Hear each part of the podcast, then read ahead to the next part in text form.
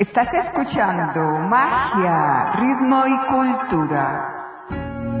Magia, ritmo y cultura, la gnosis de hoy para el hombre de hoy. Gnosis, ciencia, arte, filosofía y mística, patrimonio de la humanidad. El árbol genealógico de las religiones es el título de la conferencia número 12 que vamos a estudiar en el día de hoy en tu curso de autoconocimiento. Entonces sean ustedes bienvenidos a esta conferencia. Hoy vamos a hablar de religión. Vamos a conocer el por qué hemos caído en la ignorancia total, los motivos por los que se ha degenerado las formas religiosas comunes Empecemos estudiando entonces lo que significa la palabra religión. La palabra religión viene del latín religare. Religare es una palabra que está compuesta por dos sílabas. Re que quiere decir volver a y ligare unir. O sea, volver a unir al hombre con su ser, con su Padre, con Dios, con ese principio cósmico que nos dio la vida. Ese proceso del religare no es simple, esto implica trabajos intensivos, sacrificios voluntarios, implica eliminar los defectos psicológicos como los vicios, los errores, las manías, las costumbres. Solo así es posible el religare. Cuando nosotros realizamos este trabajo espiritual, encarnamos la verdad. Recordemos también que la verdad es única y la verdad es única e individual para cada uno de nosotros. Así, a través de encarnar estos principios, nosotros podemos conocer esa verdad que hay dentro de nosotros y ese es el camino que nos lleva al encuentro con nuestro Padre Celestial. Pero a través de ese camino la humanidad ha confundido las cosas. Por ejemplo, se ha confundido lo que es la fe con la creencia.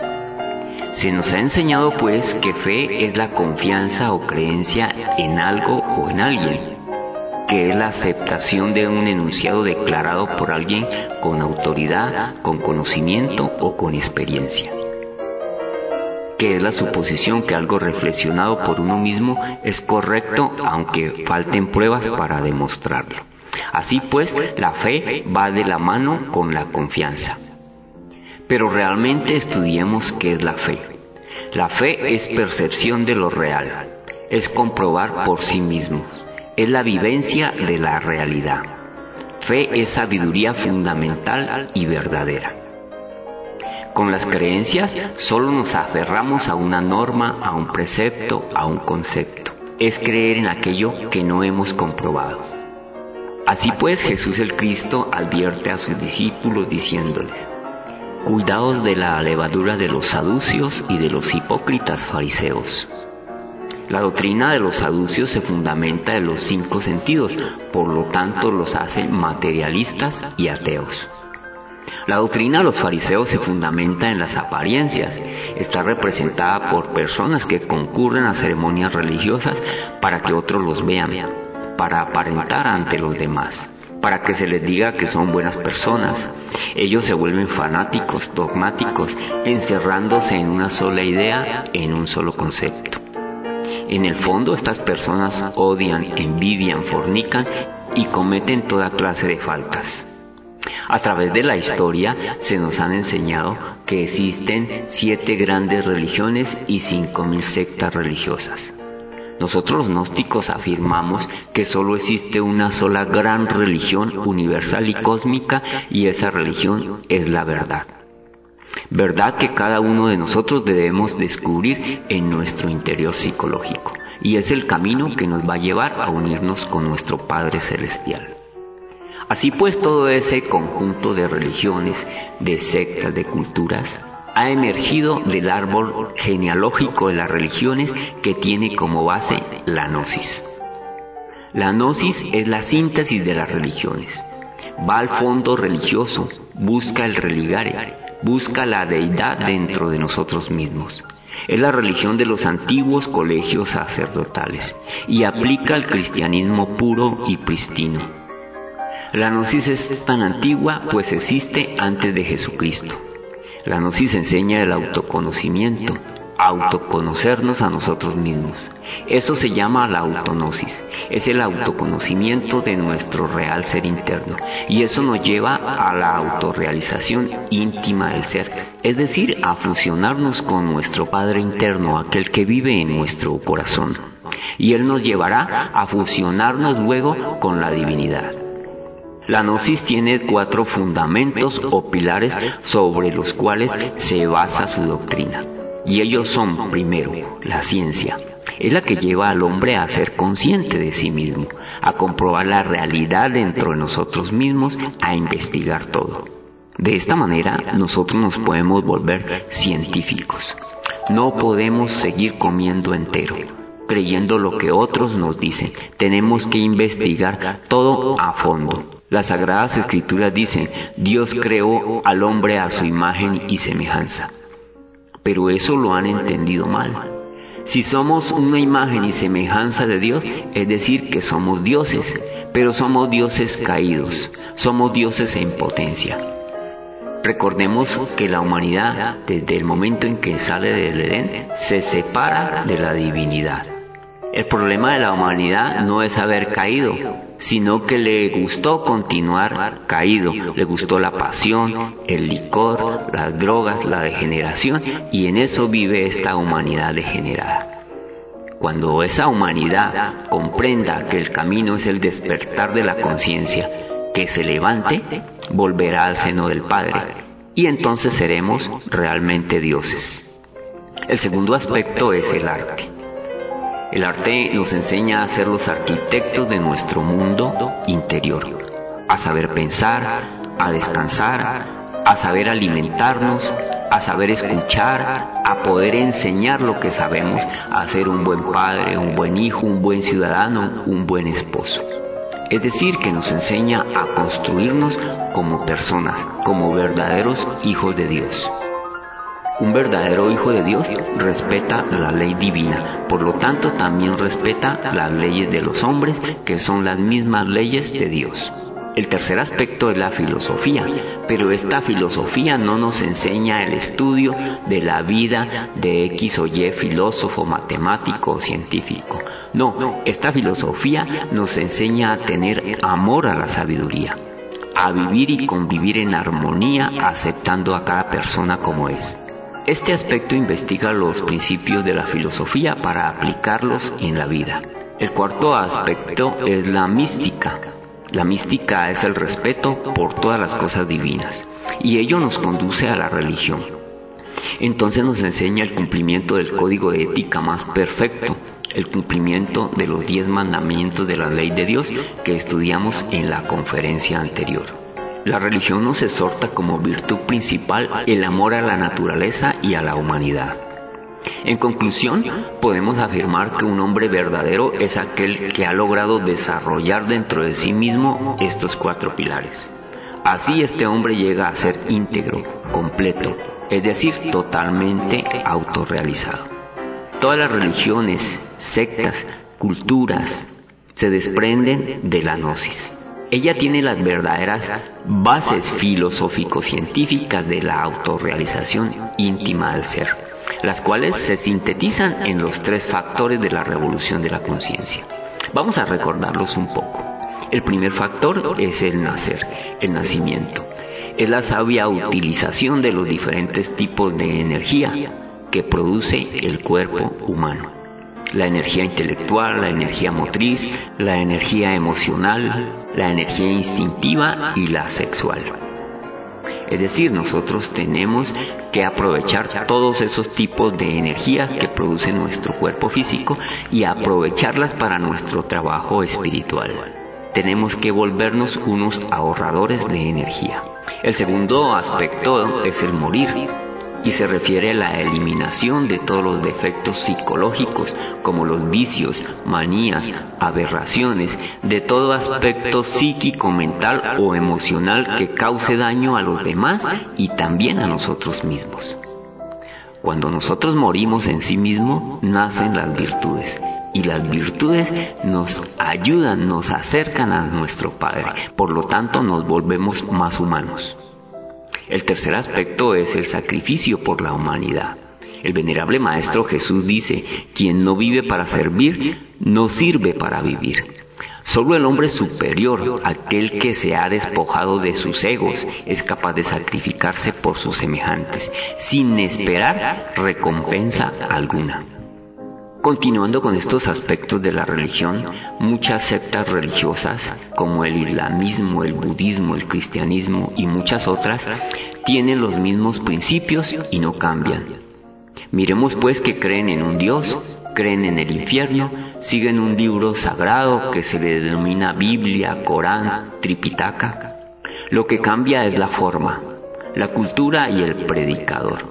Cuando una forma religiosa se degenera, desaparece y se crea una nueva.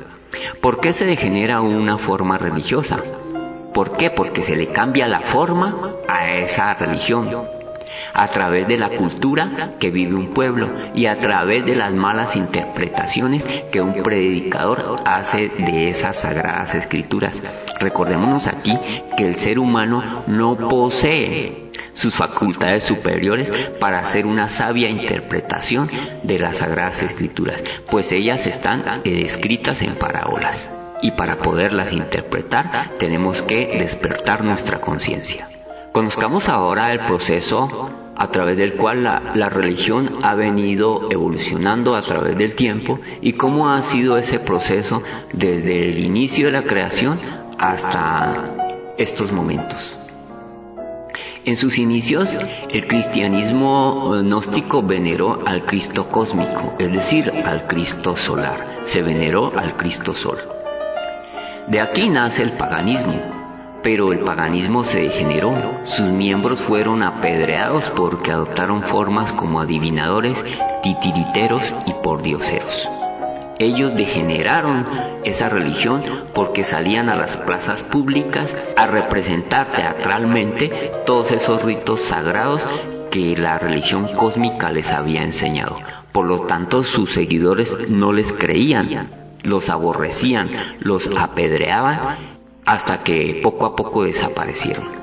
Por allá en el año 325 a.C. se realiza el primer concilio que se llama el concilio de Nicea y en ese concilio se elimina esa forma pagana de religión. Ahí se reconoce oficialmente la doctrina del cristianismo primitivo, del cristianismo pristino que es la misma gnosis. Entonces se reconoce a un hombre llamado Jesús como su máximo exponente. Recordemos también que la doctrina de Jesús el Cristo es el esoterismo crístico, la religión solar. El clero de esa época no acepta las enseñanzas de Jesús, como por ejemplo que Jesús tenía esposa y que era María Magdalena, que el fundamento del camino crístico que lleva a la unión del hombre con el Padre Celestial se fundamenta en el sexo. Entonces todos los seguidores de Jesús eran perseguidos, apedreados, tenían que desplazarse a las catatumbas, es decir, a las afueras de la ciudad, se, estudiaba en cuevas a escondidas. Sus predicadores eran perseguidos y tildados de herejes, los mataban echándolos a los leones en el circo romano. En el año 381 a.C. se realiza el segundo concilio que se llama el Concilio de Constantinopla. Esto es en Roma, donde se erradica el cristianismo puro y nace entonces el catolicismo romano. Este catolicismo nace por orden de la ley, de la ley de los hombres. Ellos destruyen los evangelios apócrifos gnósticos. Entonces el catolicismo miente a la humanidad, defiende el celibato desvirtúa la realidad. No acepta que el trabajo espiritual se fundamente en la pareja, en el sexo. Así pues, ordenan que todo sacerdote no puede tener pareja, no puede tener esposa. Alejándonos de la verdad, recordémonos que para que una creación sea hecha se necesitan de esas tres fuerzas primarias representadas en la fuerza femenina, en la fuerza masculina y en esa tercera fuerza que une a estas dos fuerzas anteriores. Pero si una persona no puede tener pareja, no hace ningún tipo de creación. Por lo tanto, se desvirtúan los principios crísticos originales.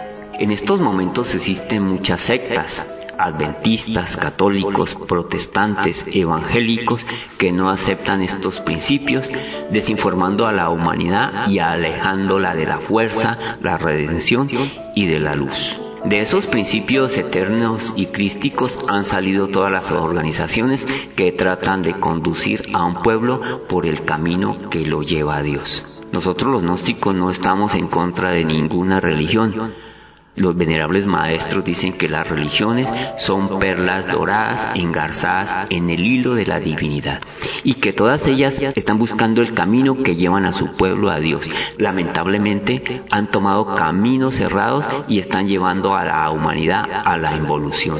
Esto es para reflexionar.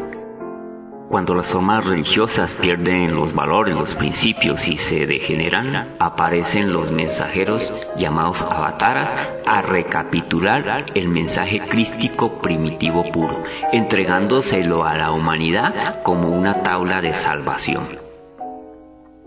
Quien ha hecho ese trabajo maravilloso en esta época es el venerable maestro Samael Aumbeor. Él es el mensajero para esta época. Después de Jesús el Cristo, viene el quinto, el quinto de los siete, que es el venerable maestro Samael Aumbeor. Recordemos entonces que existen siete eras. Vamos en la quinta era. Esta era se llama la era de Acuario. La era anterior a esta fue la era de Pisces, una era totalmente materialista, Aquí aparece la revolución industrial. El hombre empieza a apropiarse de los recursos de la madre naturaleza, dañándola, degenerándola, generando cambios tanto en el clima como en el comportamiento de la humanidad. Así pues aparece la drogadicción, el alcoholismo, la degeneración sexual, la prostitución. Es una era realmente materialista. En ella aparece el hipismo, el consumo de marihuana y el consumo de drogas, degenerando a la humanidad. Ahora estamos en la quinta era, la era de Acuario. Es una era totalmente espiritual el Sol, el Cristo Sol, está haciendo un experimento con la humanidad. Está generando vibraciones cósmicas que llegan a nuestro templo corazón y ellas hacen que sintamos ese deseo, ese anhelo espiritual de buscar el camino que nos lleve a nuestro Padre Celestial, aquel que nos dio la vida. Así pues, nosotros, los habitantes de esta quinta era de Acuario, somos la raza aria Luego vendrá la sexta raza que habitará en esa sexta era. Esa raza se llamará la raza Coradi y estará conformada por aquellos humanos que lograron hacer un trabajo espiritual aquí en la Tierra y por gentes de otros planetas dando como resultado una gran raza fuerte tanto física como espiritualmente. Luego vendrá la séptima raza, es decir, la raza de los dioses, la raza de la divinidad.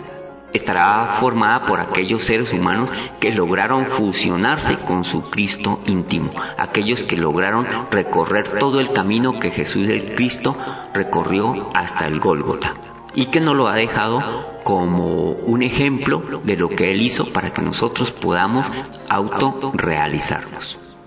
Recordemos también que estamos en el fin de los tiempos esta raza tiene que terminar. Entonces tenemos que hacer conciencia de que estamos en el fin de los tiempos, de que las oportunidades de desarrollo espiritual se están terminando, que las puertas se están cerrando y ya no queda más tiempo únicamente para hacer la obra del Padre.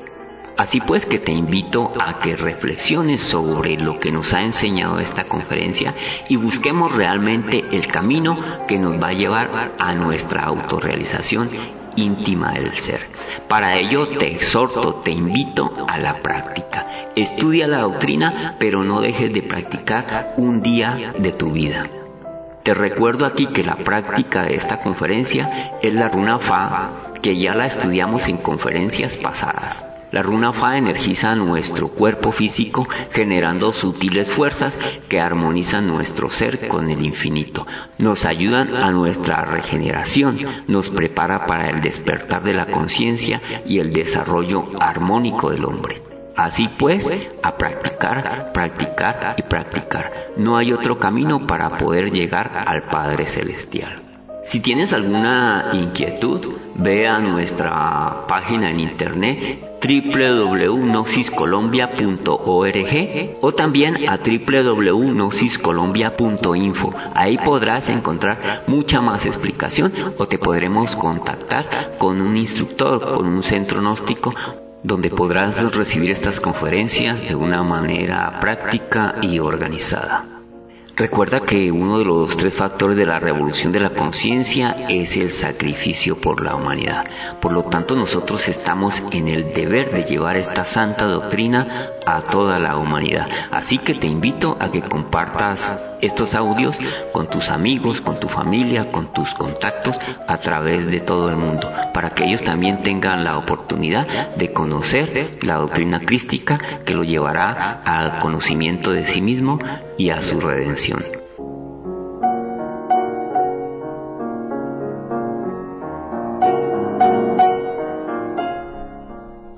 Bienvenidos mis queridos oyentes al maravilloso mundo de las plantas y sus propiedades.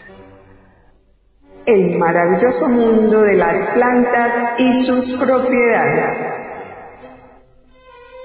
Bueno, desde aquí los micrófonos de Magia, Ritmo Cultura Enviamos un cordial saludo de bienestar y de pronta recuperación para nuestra compañera Dalia, pues está quejada por algunas enfermedades virulentas que en estos momentos atacan a esta humanidad.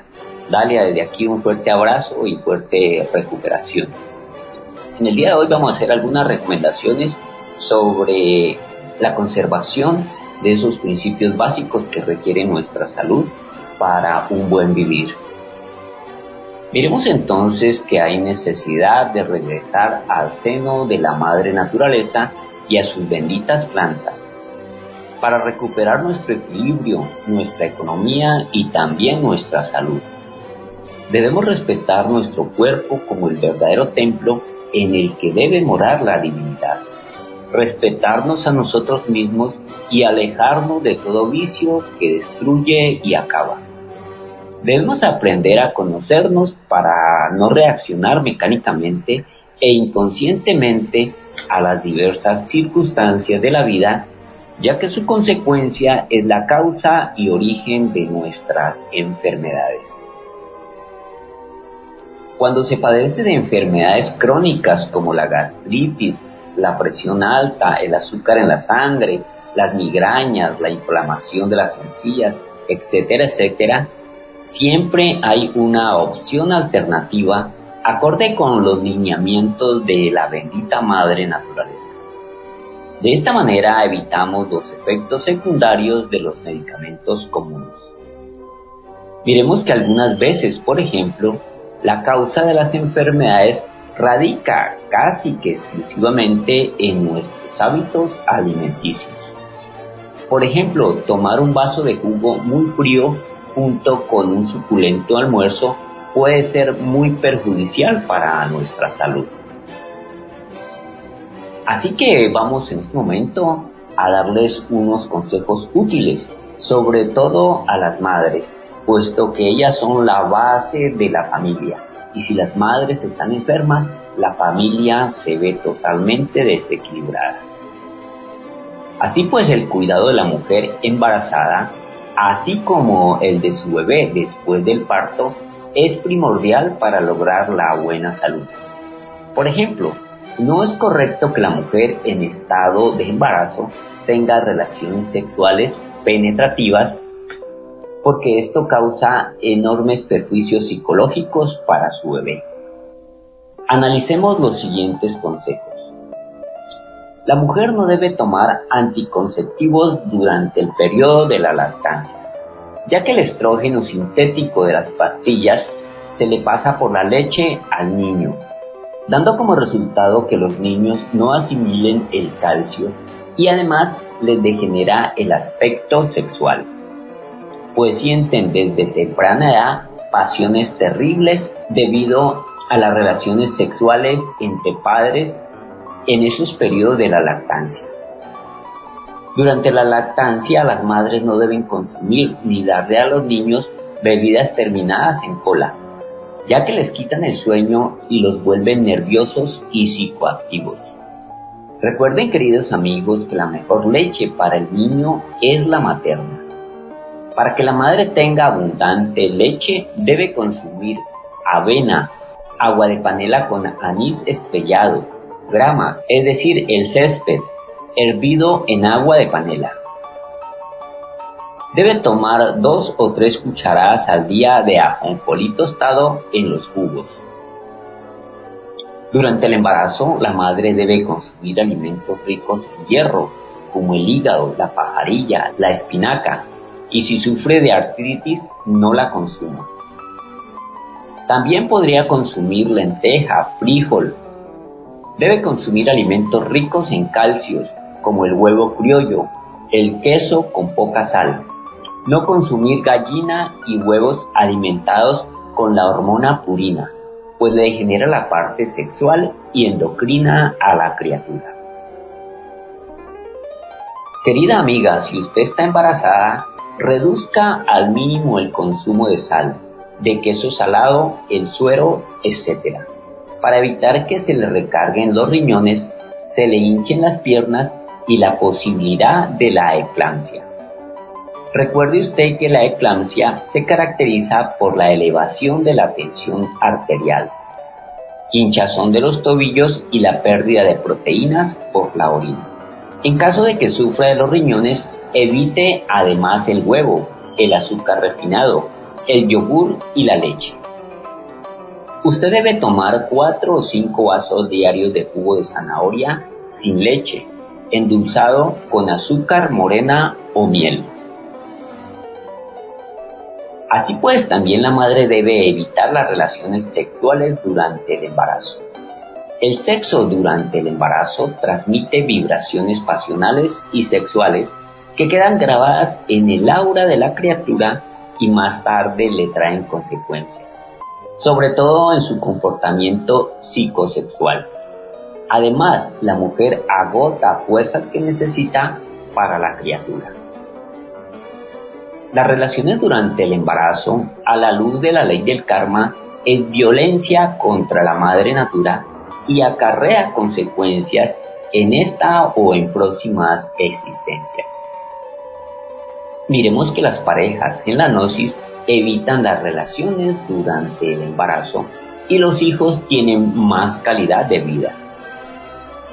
Es notorio en la madre naturaleza que en el reino animal los animales por instinto evitan el sexo durante el embarazo.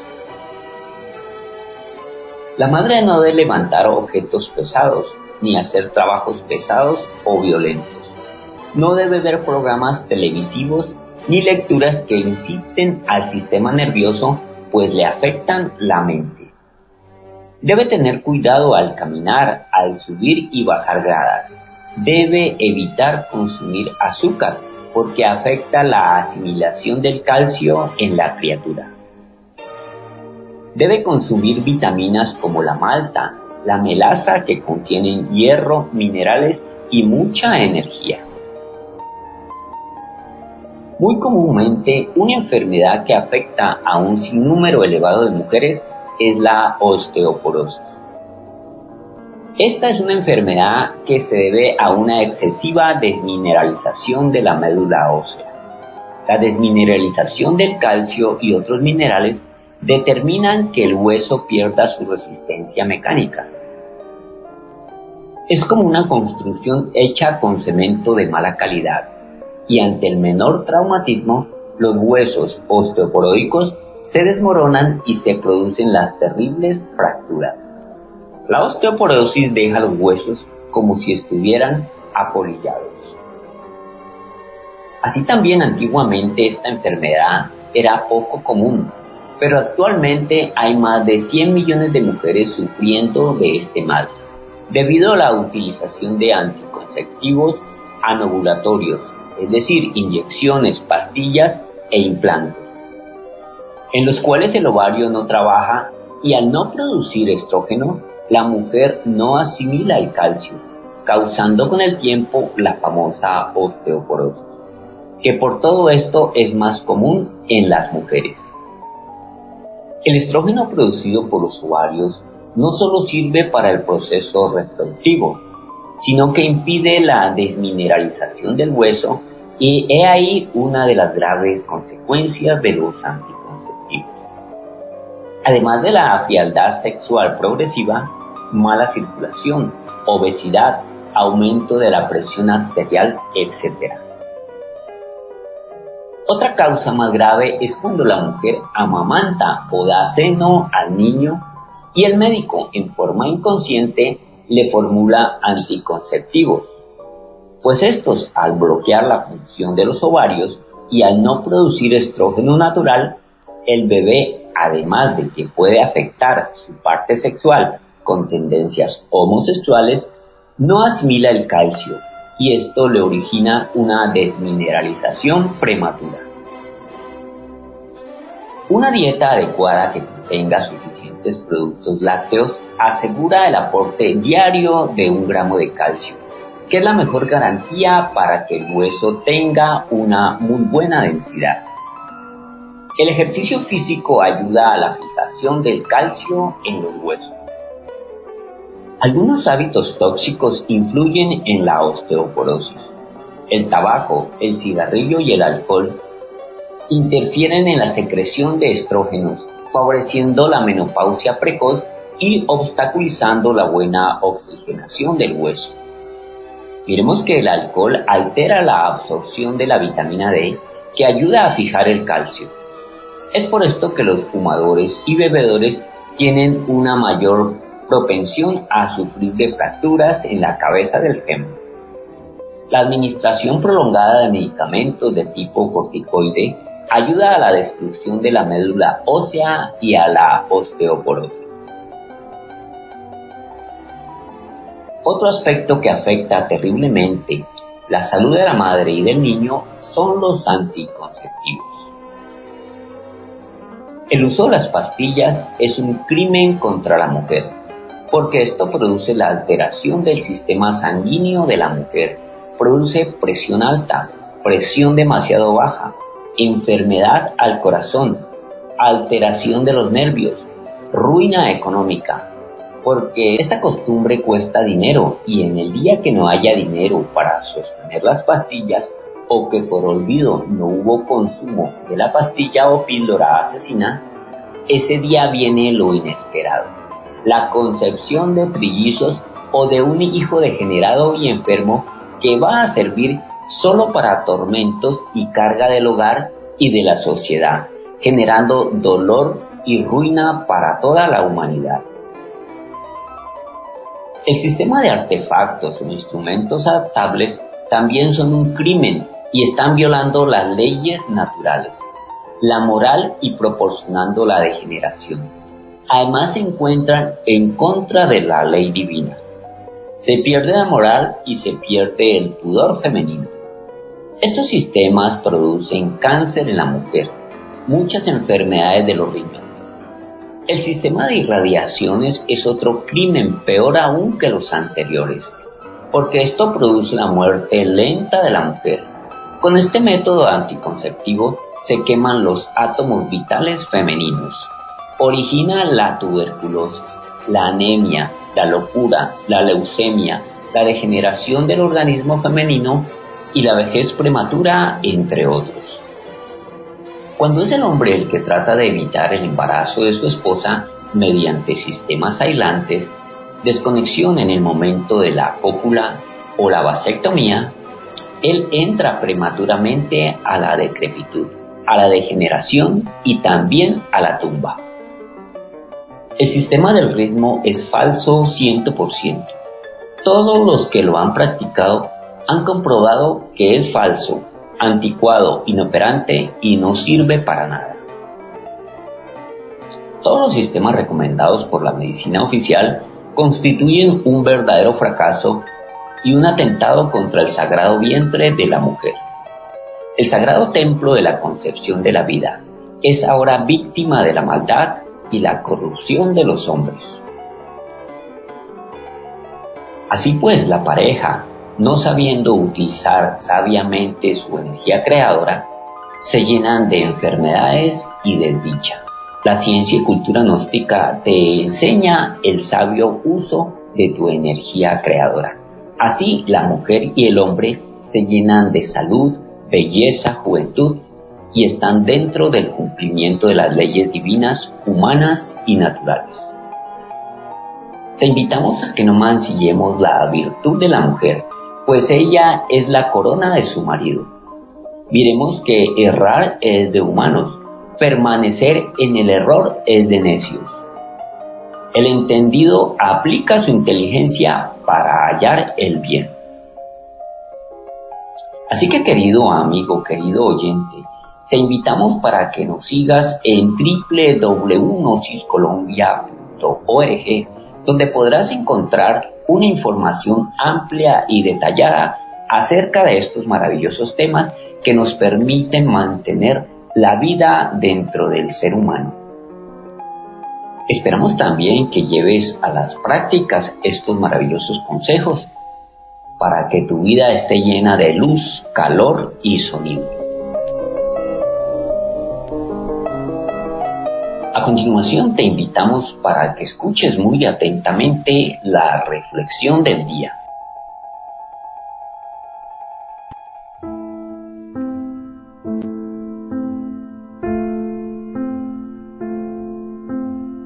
¿Qué razón tenías, papá, cuando me dijiste que a mi edad aún no estaba preparado para controlar mi vida? Que era yo muy joven que esperara un poco más de tiempo y luego tú mismo me ayudarías a independizarme.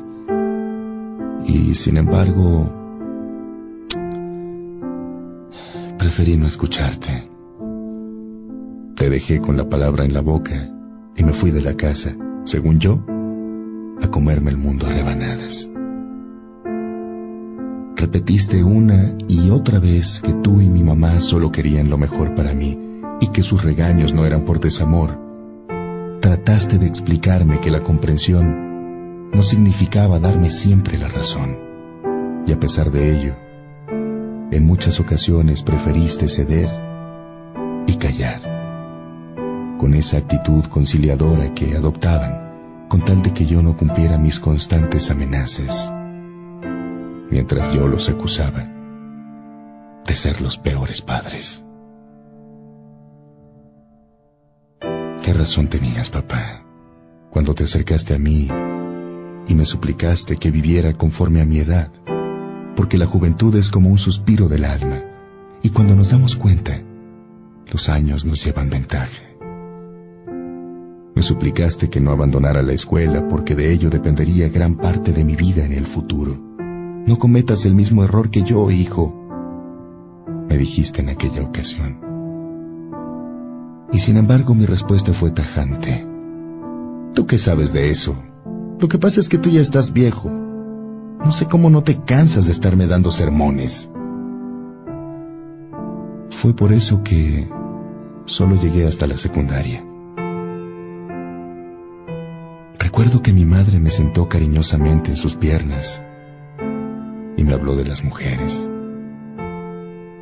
Explicó que una relación de pareja va más allá de la atracción física y la pasión. Platicó cómo se conocieron y la manera en que la conquistaste, de la forma en que se ama a los hijos, del respeto por la esposa y el cariño con el que se le debe tratar. Y ya ves, papá, apenas cumplí la mayoría de edad y me tuve que casar por esa falta de responsabilidad. ¿Qué razón tenías, papá? Cuando antes de marcharme de la casa, intentaste detenerme y con lágrimas en los ojos me aclaraste, algún día tú también serás papá. Y me vas a entender, hijo. Y en pago a eso te miré fijamente a los ojos y te dije, yo sí seré un buen padre. A mis hijos no los voy a estar fastidiando tanto. Dejaré que sean lo que ellos quieran y que sean felices y en un tono más soberbio arremetí. Yo voy a ser mejor que ustedes.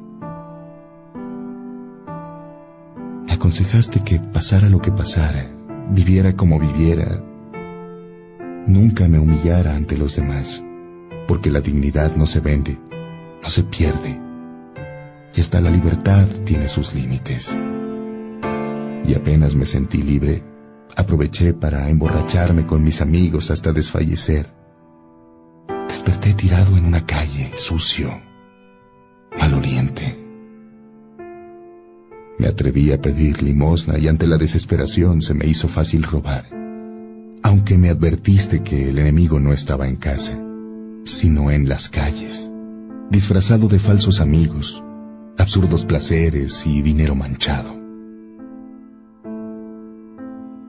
Razón tenías, papá, cuando me adelantaste que si abandonaba el hogar, mi madre moriría de pena y tristeza? ¿Y yo qué hice? Me burlé de ti. Te aclaré que si eso sucedía sería por tu culpa, por la vida tan estricta que nos dabas, por tus exigencias y por tu concepto de la disciplina y la responsabilidad. Porque cuando llegabas a la casa hacías llorar a mi madre con tus ridículos obsequios. ¿Cuánto tiempo tardé en comprender que esas lágrimas eran de alegría y no de dolor o tristeza? Un día me tomaste entre tus brazos y me dijiste muy quedito al oído esas cosas que aún guardo en mi corazón. Ojalá nunca crecieras, hijo mío. Ojalá siempre fueras mi pequeñito y yo siguiera siendo tu héroe para toda la vida. Imaginar que siempre tendrás seis años. Pero ya ves, papá, hoy me arrepiento de todas esas palabras contra ti, de mis actos que tanto te dañaron, de tantas noches que te tuve a ti y a mamá en vela por no llegar de la fiesta, de las mentiras mal armadas con tal de no escuchar tus sabios consejos, de recordar cómo te humillaste varias veces frente a mí, con tal de que yo tuviera esa falsa razón de pisotear tu dignidad con mis gritos y reclamos, de cientos y cientos de reproches en contra de ese cariño incondicional. Mírame ahora, papá. Sentado en una sala de hospital, lleno de angustia, esperando noticias sobre la salud de mi hijo. Ese que yo iba a educar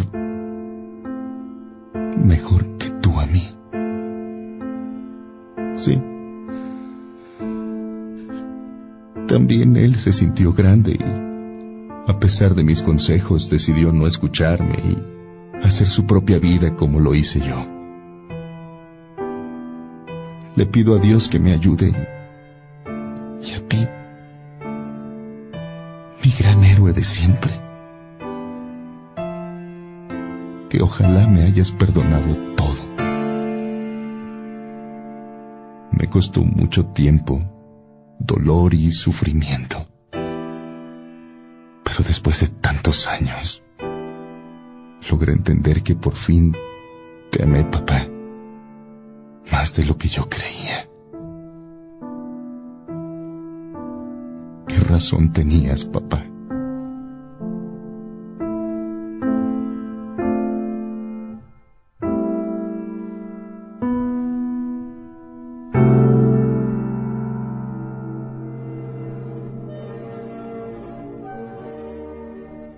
De esta manera, mis queridos amigos, hemos terminado por el día de hoy este tu programa Magia, Ritmo y Cultura. Invitándote para que nos escuches en la red en radio.nosiscolombia.org en www.despertarradio.com